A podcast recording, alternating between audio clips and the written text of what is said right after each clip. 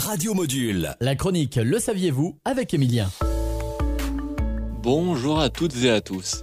Aujourd'hui, je vais vous parler d'un phénomène plutôt étrange qui se passe chez vous si vous avez un jardin.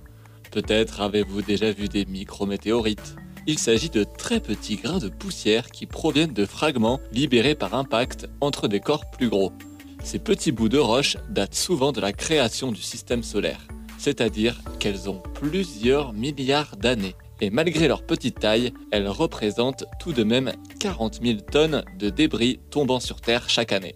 Leur chute sur notre planète est inoffensive, car elle est ralentie par l'atmosphère. On peut notamment les ramasser avec un aimant, mais dans l'espace, elles sont terriblement dangereuses pour les satellites. Une micrométéorite de 10 mg seulement fait autant de dégâts qu'une balle de fusil.